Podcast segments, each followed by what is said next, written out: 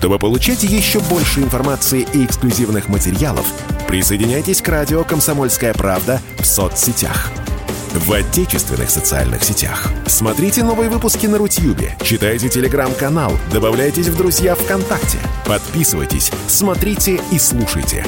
Радио «Комсомольская правда». Самая оперативная и проверенная информация в эфире и соцсетях.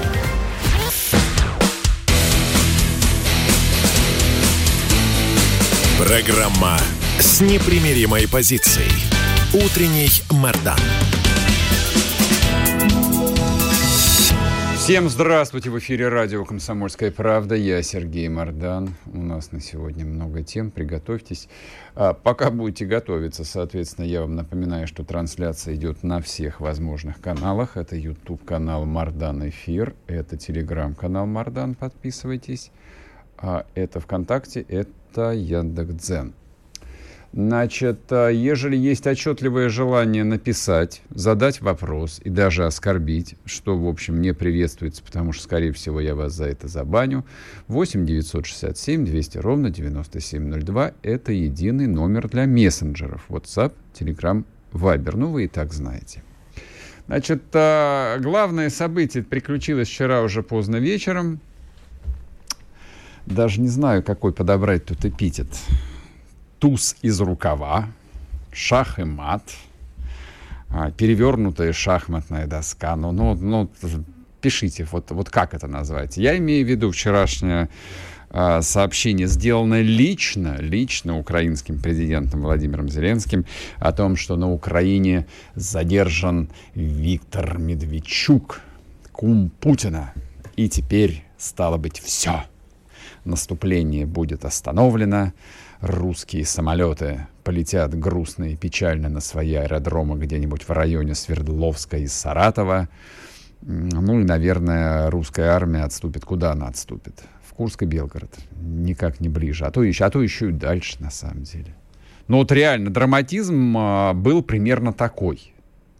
А, то есть мало того, что этот а, несмешной кровавый клоун выложил пост – похабный по стилистике. Вот э, не могу промолчать. Вот, вот клянусь, я не могу промолчать. Как человек, который помнит а, Украину, сохранившую практически первозданный русский язык, в Киеве говорили на идеальном русском языке, который сложно было а, услышать даже в Москве. За 30 лет, то есть это какой-то речекряк, у людей нет чувства языка, они его, ну, ну, они физически его не ощущают, нету стиля языкового. То есть, когда в ночи целый президент, причем президент, который родился, вырос в русском регионе, в Кривом Роге, в нормальной, казалось бы, семье, пишет, что в честь Дня космонавтики Почему в честь Дня космонавтики, я так и не понял. Вот в чем здесь игра слов?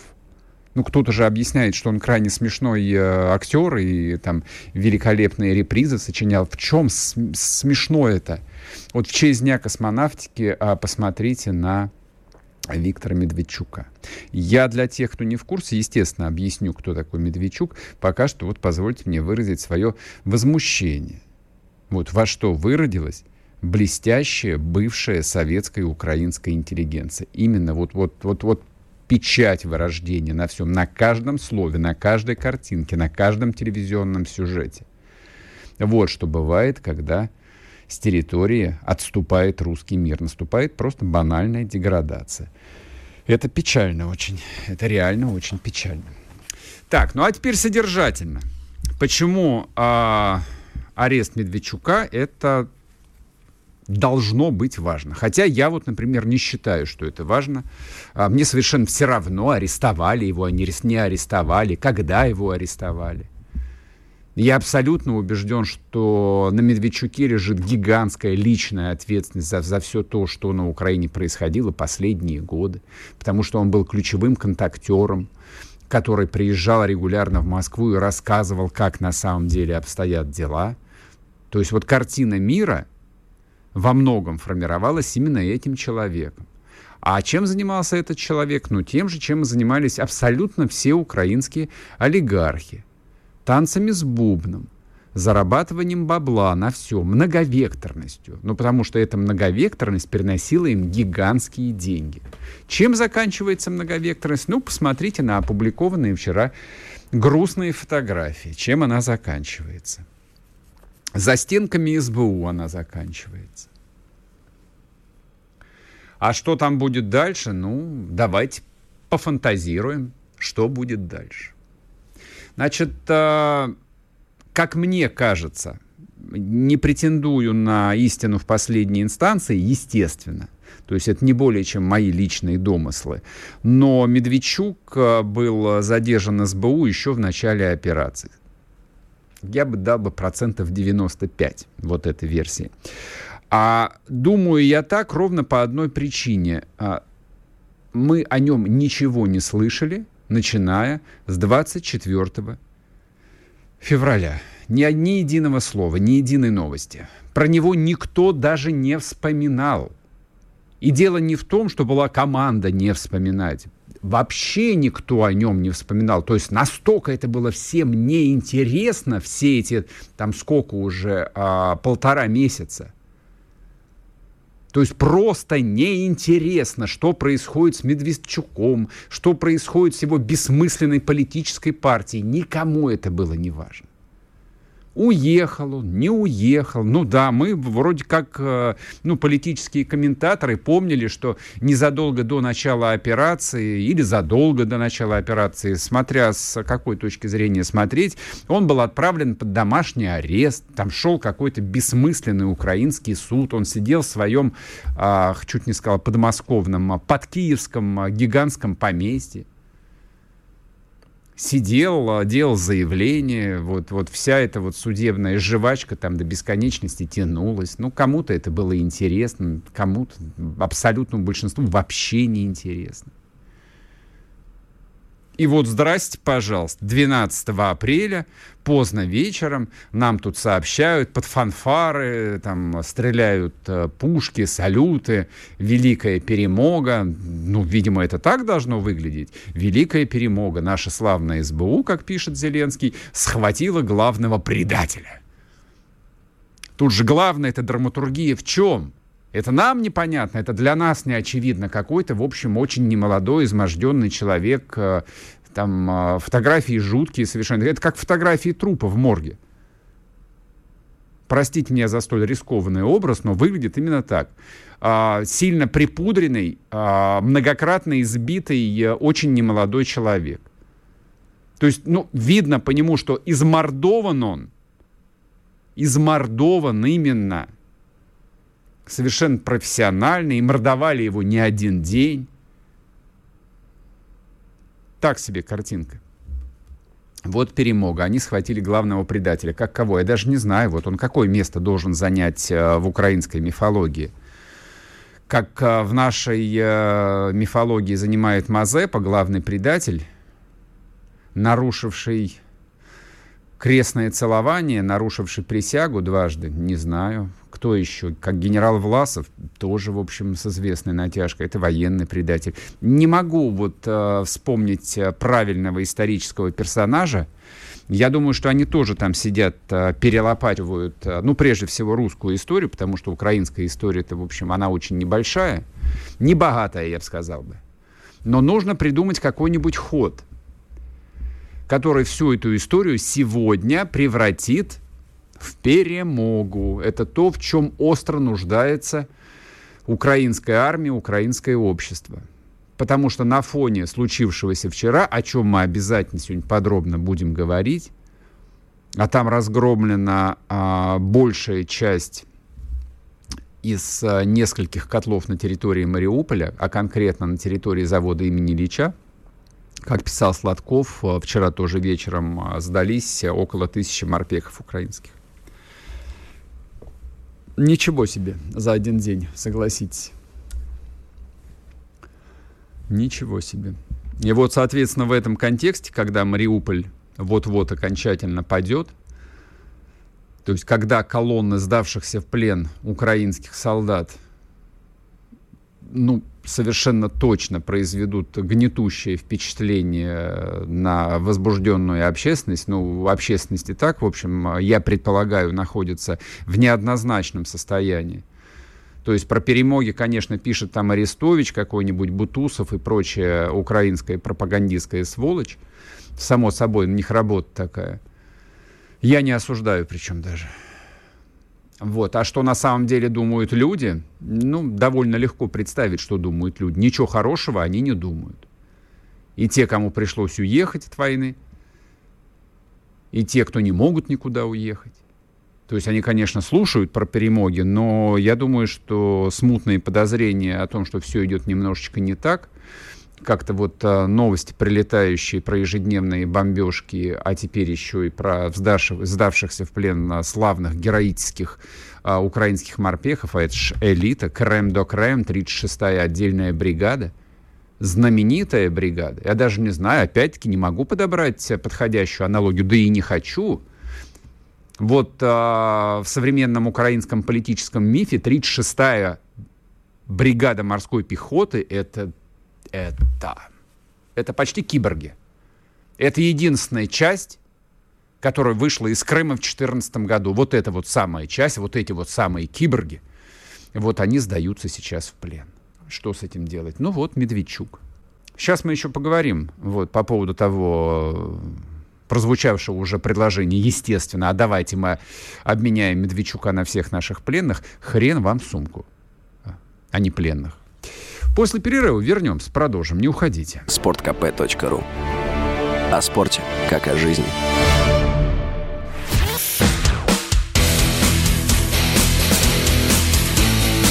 Программа с непримиримой позицией.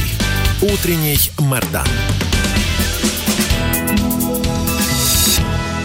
Снова здравствуйте, и снова в эфире Сергей Мордан, радио «Комсомольская правда». А давайте, чтобы закончить по Медведчуку, потому что, ну, скорее всего, придется об этом еще завтра говорить. Официальной реакции со стороны Кремля никакой не было, но только вечером Песков, в общем, что-то сказал такое странное, типа, надо проверить, много фейков. Да какие фейки? Нет никаких фейков. Задержан Медведчук. Задержан и задержан. В чем проблема-то, я не вижу. Но я, правда, уже встретил в парочке телеграм-каналов э, комменты о том, что, конечно, мы его будем освобождать, но потом... Я не понимаю, зачем нам освобождать украинского олигарха, честно говоря. Мне дела нет ни до какого Медведчука, кем бы он ни был. Медведчук, Пинчук, Коломойский и все прочие. Пусть они разбираются между собой.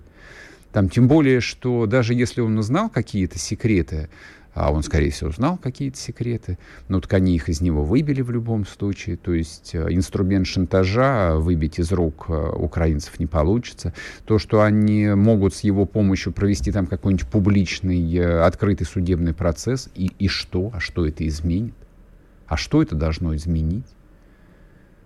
У нас есть один фактор, который э, аннигилирует любой пиар-эффект, вы не поверите есть такой контрпиар под названием «Вооруженные силы Российской Федерации». Вот этот а, мощный фактор, который невозможно взвесить в медиа-миксе, как маркетологи говорят, уничтожает любой пиар-эффект. Любой открытый судебный процесс. Плевать на открытый процесс. Дайте солдатам делать свою работу. Они все сделают. Так, на этом пока что все. Давайте перейдем а, к важной, действительно важной теме. Вчера состоялся, ну, во-первых, очень а, такой яркий а, визит а, Путина и Лукашенко на космодром Восточный. А сама по себе, опять-таки, вот драматургия этого мероприятия, она достойна того, чтобы ее обсуждать. Но, а, естественно, начать нужно с того, что было сказано то есть сначала военная операция, это была первая большая пресс-конференция российского президента. Все ждали, ну, некоторых новых водных, а некоторые опасались того, что будет сказано что-нибудь ужасно драматичное. То, что не знаю, отменяет или по-другому трактует произнесенное 24 февраля. Давайте поговорим об этом. Мне кажется, вот для политической ясности, для понимания того, что происходит, а, эта вещь такая существенное. Олег Бондаренко с нами на связи, директор Фонда прогрессивной политики. Олег Владимирович, здрасте. Здравствуйте. Давайте с вами проговорим вот ключевые вещи, которые сказал Путин. С вашей точки зрения, что касается Украины, что является самыми важными вещами? Ну, э, вы понимаете, э, заниматься трактовкой в разное время сказанных различных важных слов Владимиром Путиным, это в данный момент довольно-таки тонкий лед, да, потому что мы слышали много разных объяснений а, начала специальной военной операции на Украине. А, то, что вчера Владимир Путин сказал, главным выделил факт а, помощи народу Донбасса, защиты жителей Донбасса. А, вот я не готов трактовать это так, что, значит, вот предыдущие темы и вопросы, которые были до того поставлены, такие как денацификация, демилитаризация, нейтральный статус Украины, э, уничтожение угрозы со стороны Украины, они тем самым куда-то отпали, не были произнесены, отошли на второй план. Я думаю, что э, Владимир Путин в этом смысле не является таким педантом слова, который э, тщательно, тщательно э, вот думает над тем, что вот сейчас я скажу вот ровно это, и меня поймут ровно таким образом. У него есть несколько объяснений происходящему, и в зависимости, я не знаю, от настроения, от ситуации, от каких-то других внешних и внутренних факторов, он дает, э, выдает, вернее, то или иное объяснение, но это не делает другие объяснения менее актуальными. Понятно. Понятно. Но тем не менее. Но, ну, тем... смотрите, вот первые комментарии, которые вчера, по-моему, поторопился, мне кажется, Сергей Марков дать, ну, кстати, которые никем а, даже в экспертном сообществе не были поддержаны, а, вот он произнес буквально там следующую вещь, написал, точнее, в Телеграме.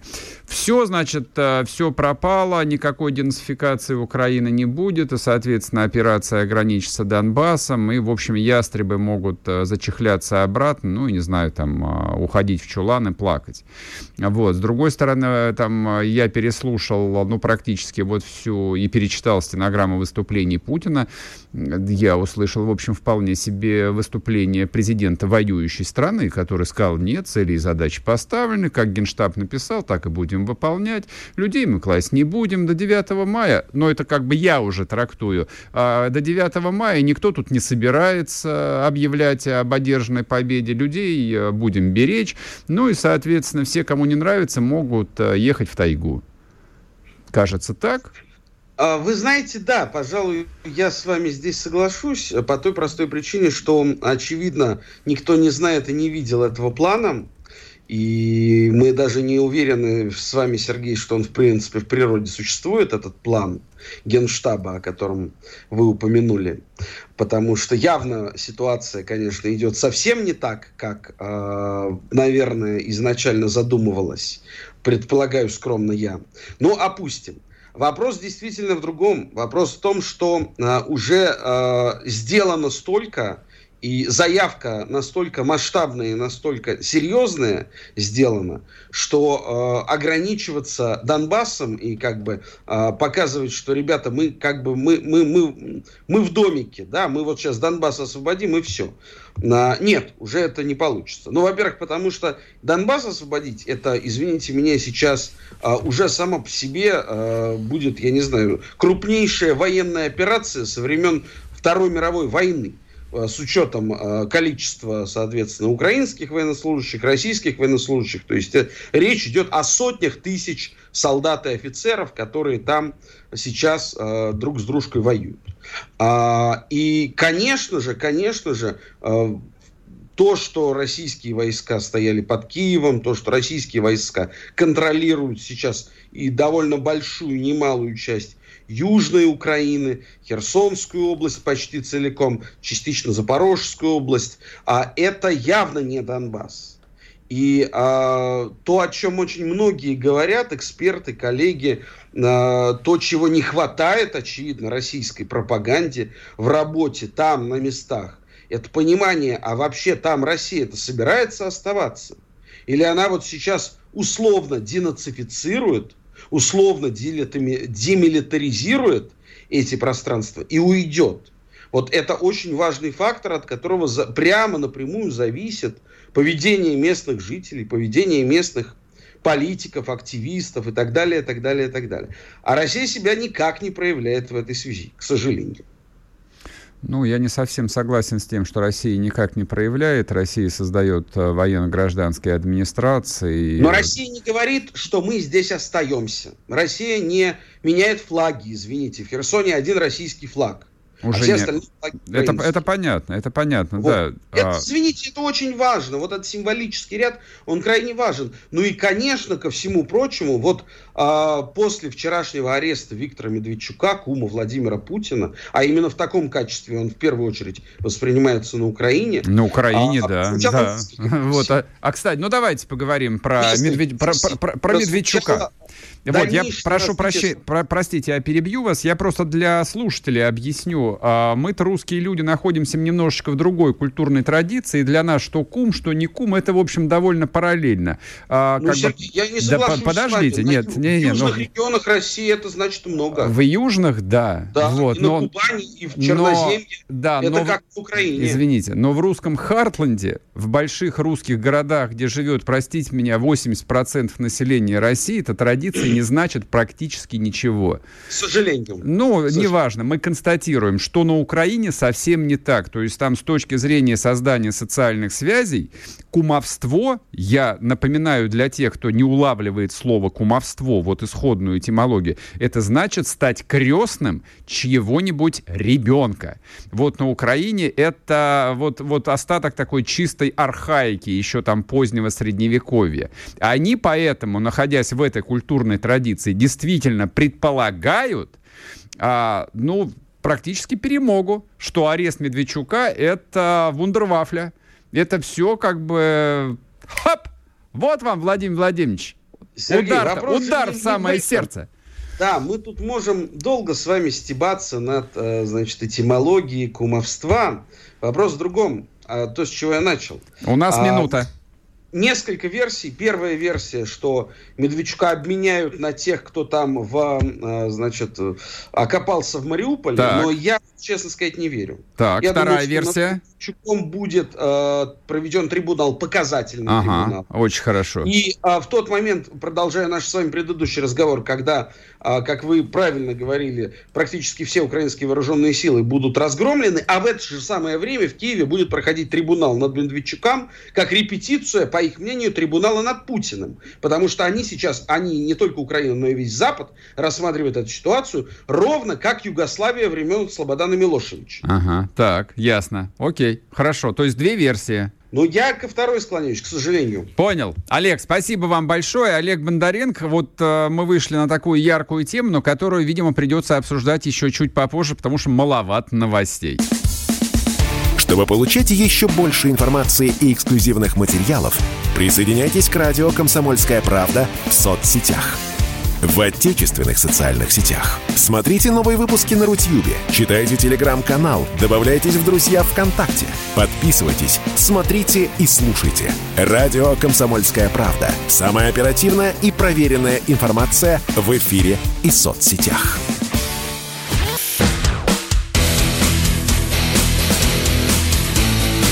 Программа с непримиримой позицией.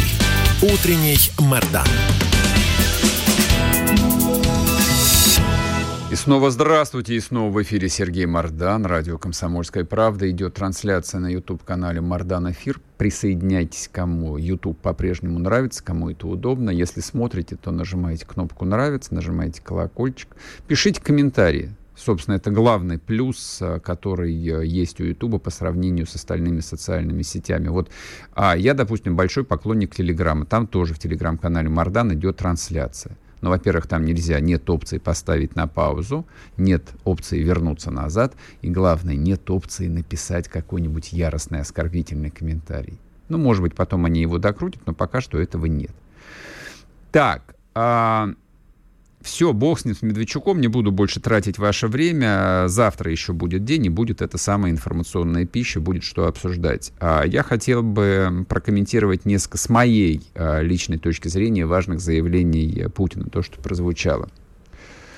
то, на что, я предполагаю, большинство не обратит внимания. Значит, а, ключевая вещь. Спрашивают Владимир Владимировича, а что так долго? Ну вот послушайте, что он ответил. И я часто слышу вопросы, а вот можно ли побыстрее? Можно. Это зависит от интенсивности боевых действий. А интенсивность боевых действий, к сожалению, так или иначе связана с потерями. Наша задача выполнить, достичь всех намеченных целей, минимизируя эти потери. Вот это вот самое главное. Вот из всего того, что прозвучало про украинскую кампанию, про военную операцию на Украине, это самое главное. Это вот то, что я, честно говоря, а, хотел услышать от президента. Чем а, русская история характерна на протяжении столетий? Здесь никогда не жалели людей. То есть, ну, я не буду цитировать общеизвестные поговорки про лес рубят, про бабы новых нарожают и прочее. Вы и так все это знаете. А где-то это натяжка, где-то это правда, но по большому счету вот э, в той прежней жизни, где средняя рождаемость была там 5-7 детей на женщину, там действительно никто людей особо не жалел. Теперь этого нет. Это первое такое вот рациональное объяснение происходящего. А второе а, объяснение происходящего – это личное отношение Путина, которое, в общем, очевидно на протяжении всех вот этих вот 20 лет. То есть можно всю хронологию его правления просмотреть. Это, наверное, одна из ключевых э, вещей, скреп, которые у него в голове есть то, чем он действительно руководствуется. Важнейший принцип. Он жалеет человеков, он жалеет народ, не льет кровушку понапрасну. И это такая невероятная редкость в русской истории, что я на протяжении всех этих лет не перестаю этому удивляться правда. Вы сейчас можете написать, что опять э, Мардан заныл, э, включил э, лоялиста, путиниста. Как угодно пишите. Как угодно можете говорить. Но это факт. И русская армия, которая за последние 20 лет вела несколько довольно больших военных кампаний или войн, как угодно назовите, всегда руководствовалась принципом не класть людей понапрасну.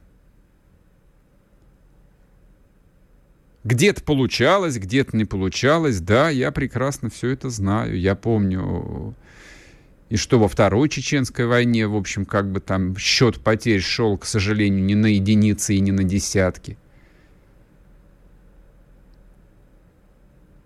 Но, тем не менее, этот принцип всегда был. И здесь то же самое. И здесь, несмотря на призывы, которые в течение полутора месяцев звучат из уст, ну, где-то явно, где-то, в общем, так вот э, в тени со стороны э, людей, кого можно отнести к категории таких крайних ястребов, давайте нажмем, давайте проведем мобилизацию, давайте призовем резервистов, начнем настоящую фронтовую операцию.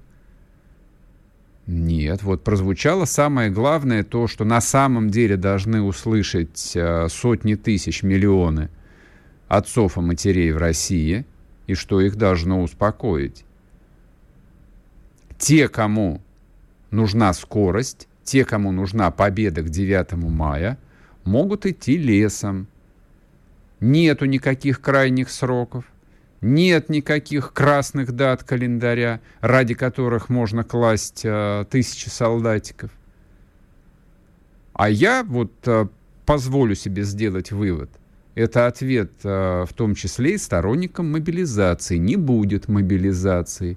И, соответственно, формат кампании остается в заявленном виде 24 февраля как специальная военная операция.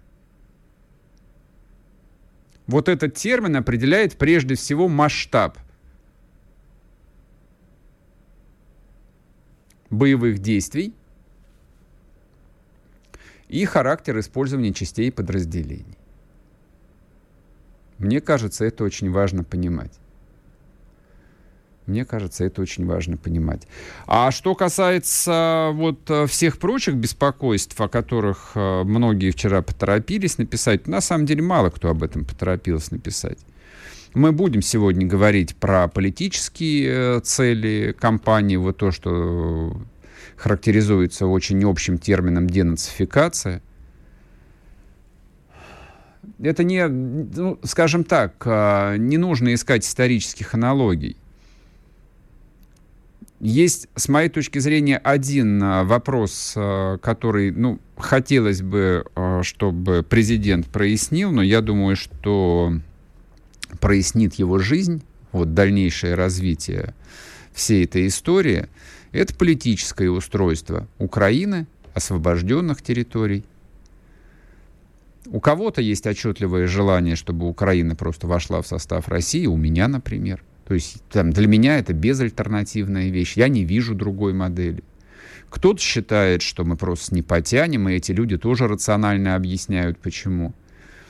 Российский президент вот этот вопрос, он пока что не комментирует на самом деле. Ну и, на самом, ну, ну и верно делает. А, а что комментировать? То есть э, боевые действия, э, настоящие масштабные боевые действия еще даже не начались. Мы все живем в ожидании, той самой пресловутой битвы за Донбасс, которая, конечно же, там начнется со дня на день. И в зависимости от ее исхода, лично у меня нет никаких сомнений в том, каков будет исход этой битвы, но будет, в общем, и происходить обсуждение будущего Украины. Я думаю, я думаю, что а, ну, мы, как такие классические люди информационного века, у нас действительно у абсолютного большинства память короткая, мы забываем о, том, что было, о том, что было сказано месяц назад или тем более полгода назад. Ну, для этого есть э, интернет-поисковики. Там можно посмотреть хронологию важных заявлений. И вот, например, я помню заявление, которое делал э, российский президент – а он редко повторяет одни и те же вещи многократно, вот до состояния замыливания. Но это было сказано однажды, не так давно, о том, что если Украина будет продолжать свою политику, то будущее этого государства окажется под вопросом. Вот, собственно, мне кажется, это и есть стратегия России, генеральная стратегия, основная цель. То есть будущее украинского государства по факту под вопросом. На самом деле, какой вопрос? Уже есть ответ на этот вопрос. Вопрос только один. Сколько этой государственности Украине будет оставлено? На каких условиях? Ну, еще важная вещь, э, то есть на чем я бы хотел бы обратить ваше внимание, вот послушайте тоже короткий, э, короткую запись того, что говорил Путин – тот блицкрик, на который рассчитывали наши недоброжелатели, он, конечно, не состоялся. Это очевидно, э, наша финансовая система, э, промышленность работают ритмично. Э, конечно, есть проблемы, иначе ставка бы не выросла Центрального банка до 20%. Но, как вы знаете, ЦБ принял решение о снижении этой ключевой ставки. И, в общем, это соответствует тем макроэкономическим параметрам, которые сложились. Э, оказалось, э, что российская экономика, финансовая система достаточно прочно стоят на ногах. Вот так вот. А это второй вопрос, который, ну, с точки зрения Путина требовал комментария. Да, он действительно требовал комментария. Это то, что беспокоит абсолютно вообще вот все 145 миллионов людей, главный вопрос, главный житейский вопрос, мы-то как будем жить? То есть Украина-то это понятно, но Украина далеко от, абсолют, от абсолютного большинства людей. А вот последствия тех санкций, которые на Россию наложены, да, это касается всех а, и каждого прямо сейчас, вот в каждой э, точке на, на географической карте Российской Федерации. Вот, собственно, позиция Путина следующая. Там, вы хотели Блицкрига, вы хотели разгромить, вы хотели сломать просто об колено российскую финансово-экономическую систему, у вас это не получилось. А дальше будем смотреть, как это все будет развиваться.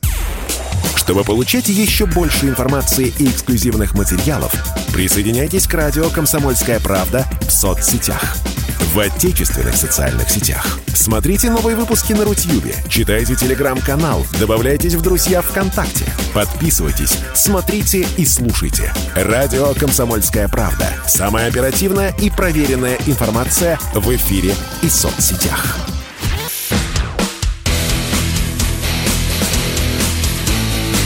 Программа с непримиримой позицией.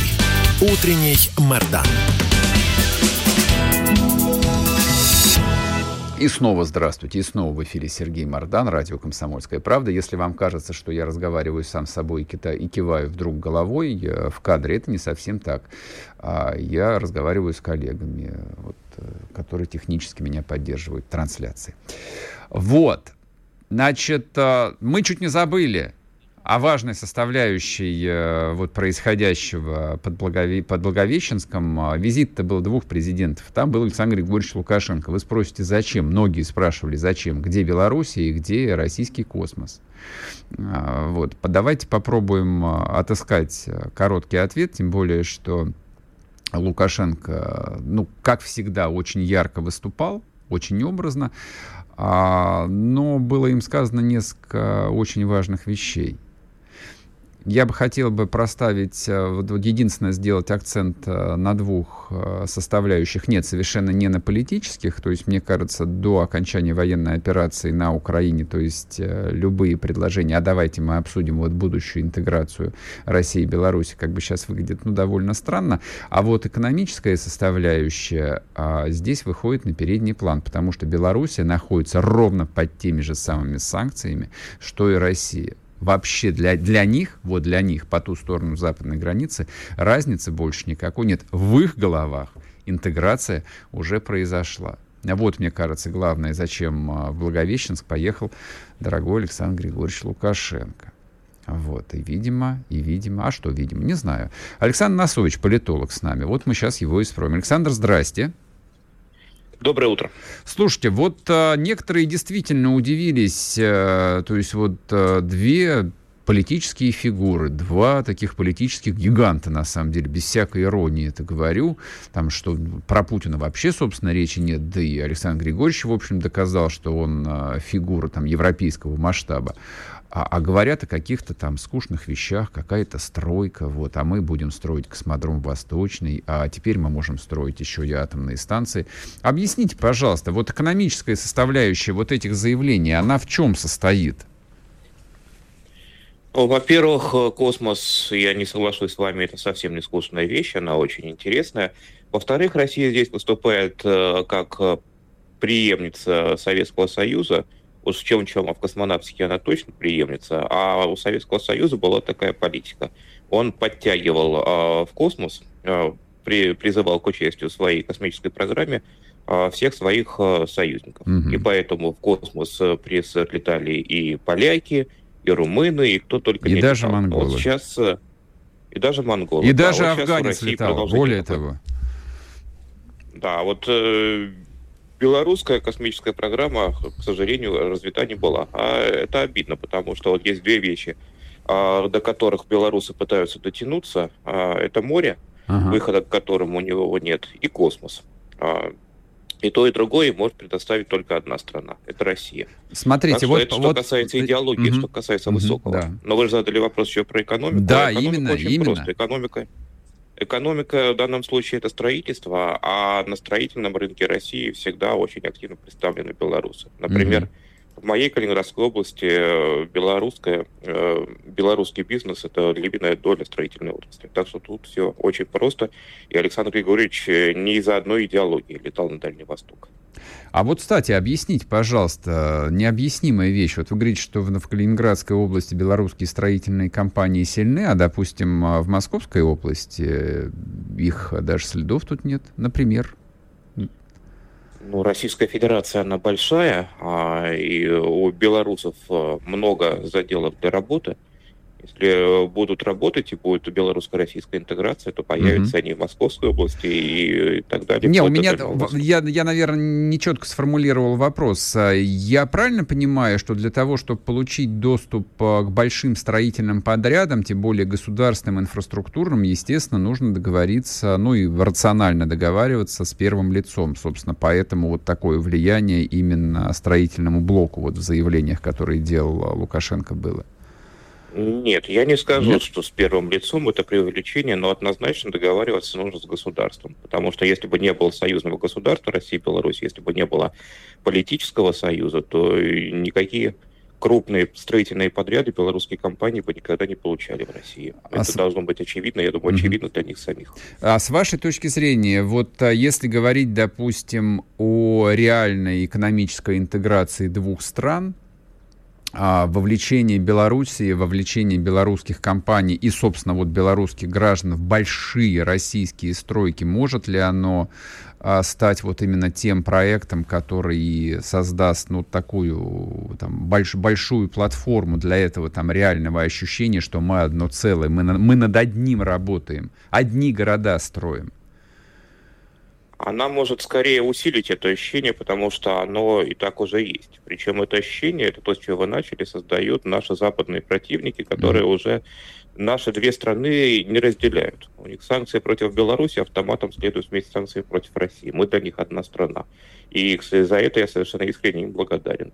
Они сделали то, чего не смогла сделать много лет Российская Федерация э, своим, своими проектами по углублению интеграции.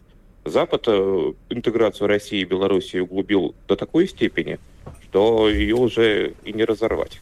Он сам же не сможет ее разорвать. А еще такое, такая версия мне попадалась вчера в телеграм-каналах о том, что участие Белоруссии в строительных больших инфраструктурных проектах — это поиск новых форм экономической поддержки Белоруссии. То есть, условно говоря, вот история с э, там, дальнейшими предоставлениями кредитов, ну, собственно, вот которым э, часто виз, там визиты, встречи Лукашенко и Путина сводились. Вот как бы сейчас это не очень интересно, учитывая, что и наша ЗВР э, уменьшена там почти на 4, ну сколько там, на 350 миллиардов долларов. А вот если договориться о каком-то таком экономическом бартере, о каких-то реальных услугах, почему бы и нет? Как вам такая идея? А, она логично и обоснованно, потому что у российской власти всегда была установка на то, что внешняя политика должна быть выгодна. Она должна быть просто бизнесом, который приносит России реальные деньги. Контракты, рынки, инвестиции и так далее. И в этом отношении э, белорусское направление, какое бы оно ни было важное, оно имеет, конечно, огромную важность, хотя бы с точки зрения безопасности, оно всегда mm-hmm. было убыточное. Потому что Россия вкладывала э, деньги – но денег оттуда не получала. Получала только нематериальные вещи, вроде той же самой безопасности. А вот э, привлечение белорусов к инфраструктурным проектам в России может э, хоть как-то этот перекос исправить. Ну, потому что, в самом деле, была абсолютно нездоровая ситуация, когда встреча Путина и Лукашенко – это кредиты, кредиты и еще раз кредиты. Это было просто некрасиво в плане э, информационной подачи.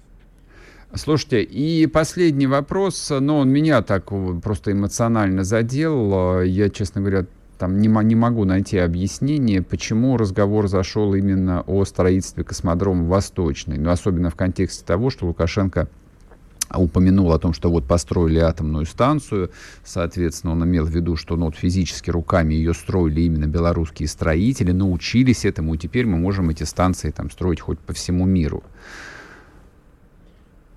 Ну, речь не только о космодроме Восточный, речь, речь вообще о развитии Сибири и Дальнего Востока. У нас же министр обороны прошлой осенью сказал о том, что нужно... Про новые города. Новые да. города, новые города в Сибири. Вот для белорусов это тоже потенциальный подряд, а, на котором они очень могут, э, могут очень хорошо заработать угу. и избавиться от имиджа паразитов, а, которым, которые, которые про которого э, так о них еще очень многие в России, в России думают. То есть э, Россия развивается, и это развитие России предоставляет очень много перспектив не только ей, но и, и ее союзникам. Угу. И Беларусь здесь может доказать э, всему миру, что быть в союзе с Россией это выгодно. Спасибо большое за ответ. Вам Александр Носович, политолог, был. Я действительно хотел отдельно поговорить э, про ту часть э, вчерашнего мероприятия в Благовещенске, которая относится непосредственно к Лукашенко и непосредственно к Белоруссии. А мои резоны, да, они принципиально простые. Вот я во многом согласен э, с Александром. А за прошедшие полтора месяца в плане интеграции России и Беларуси, благодаря Западу причем, а, мы проделали путь, который там, по-моему, многократно превосходит э, результаты 20-летия, э, точнее, четверти века предыдущего. Ну, или, скажем, там, вот все, что было э, там пройдено с момента подписания документов о создании союзного государства, вот то, что случилось за полтора месяца, все это стоит многократно больше, чем все, чем все что последовало за этим. А для всего мира мы теперь одно целое. Ну и, собственно, это очевидно для всех. Я думаю, что это очевидно и для белорусских элит, и для российских элит, и для Александра Григорьевича Лукашенко лично, и для его ближайшего окружения. То есть э, речь сейчас даже не о многовекторной политике, а люб, о любимой многовекторной политике, в которой он так умел играть и которая, в общем, закончилась. Речь э, идет о продолжении такого объективного исторического процесса, который никому изменить, э, ну, точно совершенно не удалось бы. И мне кажется, Лукашенко всегда это понимал. Вот. Другое дело, что он пытался вот в рамках этого объективного исторического процесса вот принести максимальную пользу для своей малой родины, для Белоруссии. Вот, но дальше, да, дальше, конечно, вот на наших глазах возникло действительно единое союзное государство, и в рамках этого единого союзного государства, в общем, возникают некие объективно классные истории, которые могут э, многое дать всем. Да, и можно делать большие строительные проекты, можно заниматься и космосом, и машиностроением, и всем остальным. Вот, собственно, про что этот совместный визит, как мне кажется.